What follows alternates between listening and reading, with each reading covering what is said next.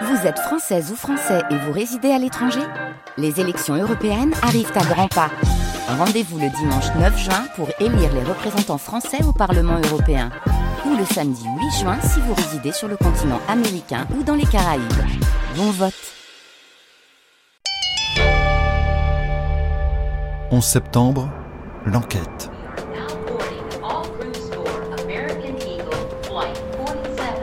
Un podcast original de France Inter. Mark, this is your mom. I love you, sweetie. Bye. Today we've had a national tragedy. Justice will be done.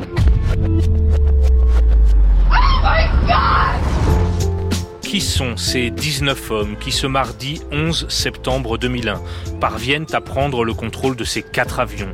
Ils ont entre 20 et 33 ans, originaires de quatre pays. La plupart sont saoudiens, deux viennent des Émirats arabes unis. Il y a un Libanais et un Égyptien. Ensemble, nous allons tenter de retracer le parcours de ces 19 terroristes depuis leur arrivée sur le sol américain jusqu'à leur mort dans ces attentats suicides. Épisode 3 deux ans de préparation et quelques milliers de dollars. L'un de ces terroristes s'appelle Mohamed Atta, c'est l'Égyptien. Sa voix, que je vais vous faire entendre dans quelques minutes, va confirmer au contrôle aérien qu'au moins un avion, le vol 11 de la compagnie American Airlines, a été détourné.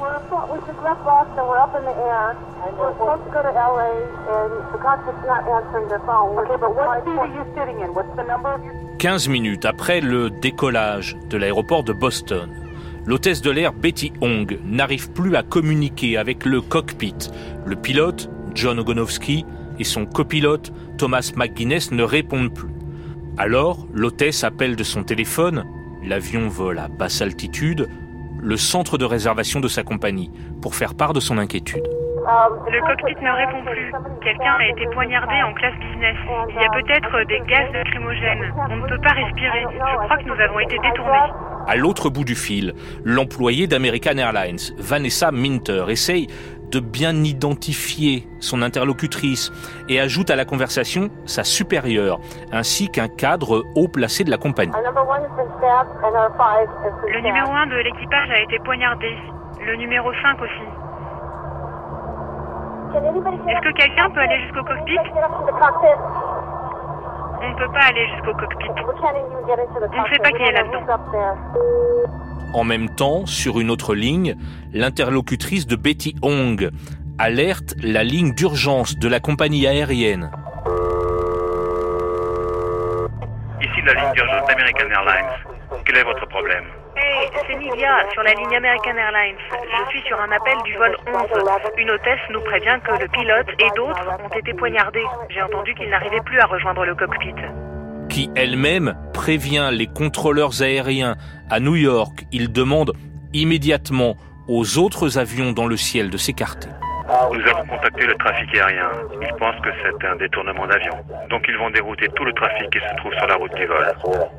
Puis, quelques minutes après, depuis le même vol, une voix masculine cette fois. Nous avons des avions. Restez calme et tout ira bien. Nous retournons à l'aéroport. Ne bougez pas. Si vous bougez, vous allez vous mettre en danger ainsi que l'avion. Restez calme. Celui qui parle a pris la place du pilote du vol AA-11. Il pensait s'adresser aux passagers, mais de manière involontaire, il a contacté les services du trafic aérien. C'est lui, c'est Mohamed Atta.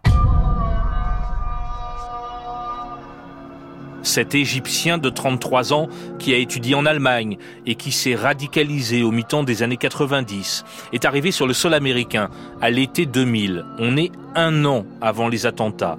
Jusque-là, il vivait à Hambourg où il dirigeait une petite cellule de l'organisation terroriste Al-Qaïda. C'est lui, Mohamed Atta, qui est chargé par le leader d'Al-Qaïda, Oussama Ben Laden, de coordonner les attaques, d'organiser la venue aux États-Unis des 18 autres terroristes, pour certains de les inscrire dans des écoles de pilotage. C'est lui aussi qui, à la fin du mois d'août 2001, informe Ben Laden de la date retenue pour l'opération. Ce sera le mardi 11 septembre. Ali Soufan était agent du FBI à l'époque, au bureau de New York. Il enquête sur Al-Qaïda depuis le milieu des années 90. Vous avez deux types de terroristes. Vous avez les pilotes et vous avez les gros bras. Les pilotes étaient ceux qui arrivaient d'Allemagne. Ils sont d'abord allés en Afghanistan, ils se sont entraînés dans des bases secrètes, presque personne ne les a vus. Là-bas, ils n'ont pas eu d'échange avec beaucoup de monde. Mais ils ont reçu un entraînement. Et puis, on leur a ordonné d'aller aux États-Unis et de s'inscrire dans des écoles de pilotage afin de se préparer pour cette opération. Ça, c'est une poignée d'hommes, une équipe légère dirigée par Mohamed Atta. Uh, Et ici, sur le terrain, ils étaient en lien avec deux coordinateurs sur lesquels j'enquêtais déjà.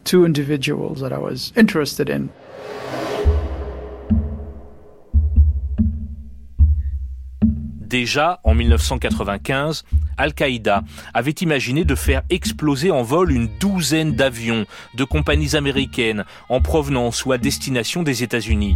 Un avion aussi devait s'écraser sur le siège de la CIA en Virginie près de Washington, mais l'opération nommée Bojinka avait été déjouée aux Philippines par la police de Manille. L'un des architectes de ce projet, Bojinka, s'appelle Khaled Sher Mohamed, un Koweïtien né au milieu des années 60. C'est le même, Khaled Sher Mohamed, qui en 1999, en Afghanistan, soumet à Oussama Ben Laden l'idée d'une série d'attentats, mais cette fois sur le sol américain. Ali Soufan, que l'on vient d'entendre, est le premier à avoir compris le rôle joué par celui que l'on appelle aussi par ses initiales, KCM, dans la préparation des attentats du 11 septembre et surtout le premier à l'avoir identifié. Khaled Sheikh always had this thing in his head that he wanted to do an operation. Khaled Sheikh Mohamed a toujours eu cette idée en tête. Il voulait mener une opération pour frapper le World Trade Center avec des avions. À l'époque, il imaginait qu'il pourrait louer des petits avions Cessna et que des candidats au suicide iraient s'écraser contre le building. Mais tout le monde lui disait tu ne vas faire que briser quelques fenêtres. Au moins, remplis-les d'explosifs. Donc, Khaled Sher Mohamed a déménagé avec sa famille en Afghanistan. Il a rejoint Al-Qaïda et il a parlé à Oussama Ben Laden de son projet.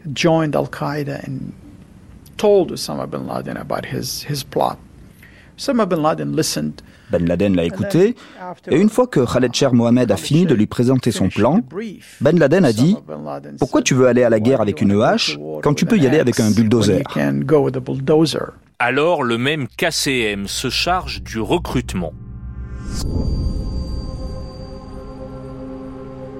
Sous la supervision de Ben Laden, il sélectionne des djihadistes dans des camps d'entraînement d'Al-Qaïda en Afghanistan, en fonction de leur nationalité, de leur loyauté supposée à l'organisation, de leurs compétences et aussi de leur connaissance du monde occidental et de leur capacité ou non, on va le voir, à s'intégrer dans la société américaine.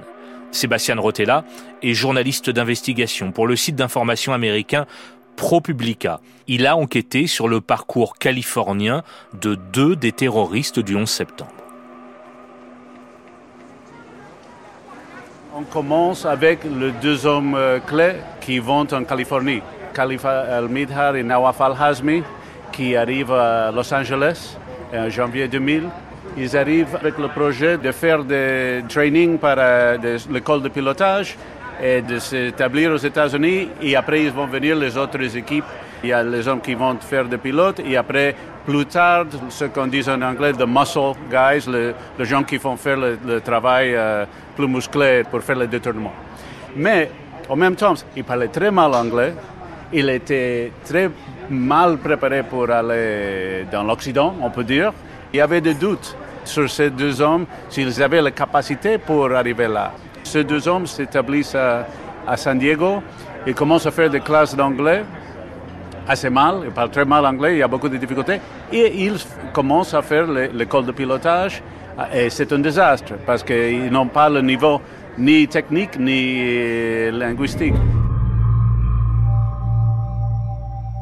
Mohamed Atta et les autres aussi s'inscrivent dans des écoles de pilotage, en Floride, en Arizona, Les formations sont payées en cinq virements bancaires, 115 000 dollars, par le neveu de KCM. Il s'appelle Amar al-Balouchi. C'est un Pakistanais. Aujourd'hui, les services de renseignement américains ont une idée assez précise de ce qu'a coûté la préparation des attentats du 11 septembre. Dominique Thomas est chercheur à l'école des hautes études en sciences sociales à Paris, spécialiste des mouvements djihadistes et en particulier d'Al-Qaïda. Ça demande des mois de préparation. Mais ce qu'il faut dire aussi, c'est que finalement, c'est une opération qui n'a pas demandé un fonds extrêmement important dans le terme de financement. Il faut financer bien sûr les voyages, mais c'est un peu comme si une université finançait à travers des bourses euh, des étudiants à l'étranger. Ça n'est pas plus que ça. Montant global estimé à peine 500 000 dollars, pas grand-chose finalement pour l'organisation planétaire qu'est Al-Qaïda. On a vu tout à l'heure que dans ce groupe de 19 hommes, il y a deux catégories. Les muscles, les musclés entre guillemets, se charger de neutraliser les équipages et les passagers. Cela commence à arriver aux États-Unis fin avril 2001 avec des visas de touristes. Et puis il y a les operatives, les pilotes, dont Mohamed Atta, qui eux se sont installés sur le sol américain un an plus tôt, à l'été 2000. Six mois après, ils commencent déjà à se former sur des simulateurs de vol au pilotage de gros avions de ligne type Boeing 737 l'idée d'envoyer les gens sur le territoire américain coulait de source dans la mesure où euh, ils n'allaient pas s'entraîner à piloter des avions en Afghanistan, dans un endroit où ils n'avaient pas les compétences techniques. Et euh, dans un autre pays arabe, ça aurait été beaucoup plus difficile. Peut-être qu'en Occident, euh, c'était la chose la plus simple finalement à mettre en place. Au début de l'été 2001, plus précisément cinq semaines avant le 11 septembre, ça y est, les 19 terroristes sont sur le sol américain. Plusieurs ont effectué des vols intérieurs en tant que passagers, parfois avec des cutters dans leurs bagages pour faire du repérage. Mais aucun n'a été inquiété. Alain Chouet travaillait à l'époque pour les services secrets français. Il est vrai que l'état du droit américain et l'état des procédures de l'aviation civile étaient extrêmement lâches aux États-Unis, hein, où, la majorité des vols sont des vols intérieurs euh, qui donnent pas plus de lieu à des contrôles que chez nous le trafic ferroviaire. Dans l'état de la législation américaine, le matin du 11 septembre, euh, même si on avait identifié euh, les, terroristes comme étant des, méchants, on n'aurait pas pu les empêcher, aux, yeux de la loi américaine, de monter dans les avions à partir du moment où ils n'étaient pas munis d'armes par nature. Ça aurait été considéré comme une violation de leurs droits civiques. Des terroristes qui, pour certains, on l'a vu, ont pris des leçons de pilotage, qui tous ont ouvert des comptes bancaires aux États-Unis, sous leur vrai nom, mais sans que cela n'éveille de soupçons. Les services de renseignement américains ont-ils failli? La première puissance mondiale est-elle si facilement attaquable? J'ai posé la question à Matthew Levitt, spécialiste du contre-terrorisme. En 2001, il faisait partie de l'équipe du FBI chargée d'enquêter sur l'avion qui s'est écrasé sur la tour sud du World Trade Center.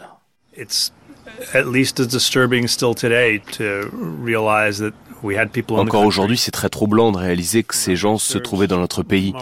Marwan al-Shehi était arrivé d'abord et attendait Mohamed Atta à New York. Puis ils sont allés ensemble s'entraîner à piloter des avions. Mais si on regarde en arrière, on avait des pistes. Si on avait mieux relié les points entre eux, on aurait pu les poursuivre. Le FBI et la CIA n'échangeaient pas comme ils auraient dû le faire. Des informations centrales étaient échangées d'une personne à l'autre, mais pas de suivi. Pas de documents écrits.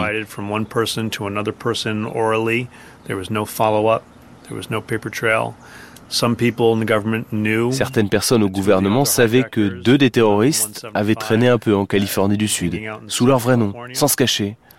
L'un de ces terroristes a même été interpellé un jour pour excès de vitesse. Certains ont été vus dans des clubs de striptease. Certains ont même voyagé à l'étranger. Le Libanais, par exemple, à un moment a voulu rentrer chez lui pour voir sa petite amie qui lui manquait. Il y avait tellement d'informations qui nous arrivaient et on essayait de leur donner un sens. En un sens, c'est très étonnant de mesurer qu'on savait beaucoup de choses, même si on n'en savait pas assez.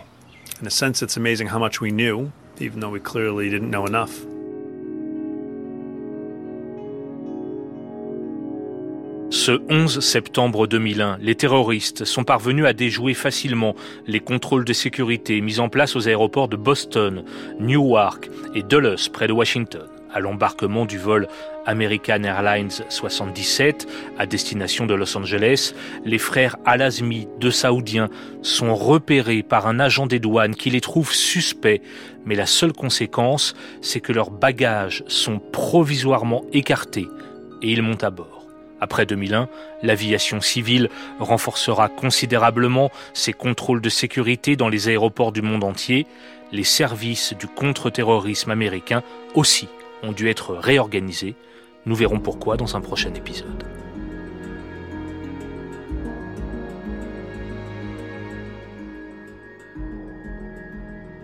« 11 septembre, l'enquête, un podcast original de France Inter.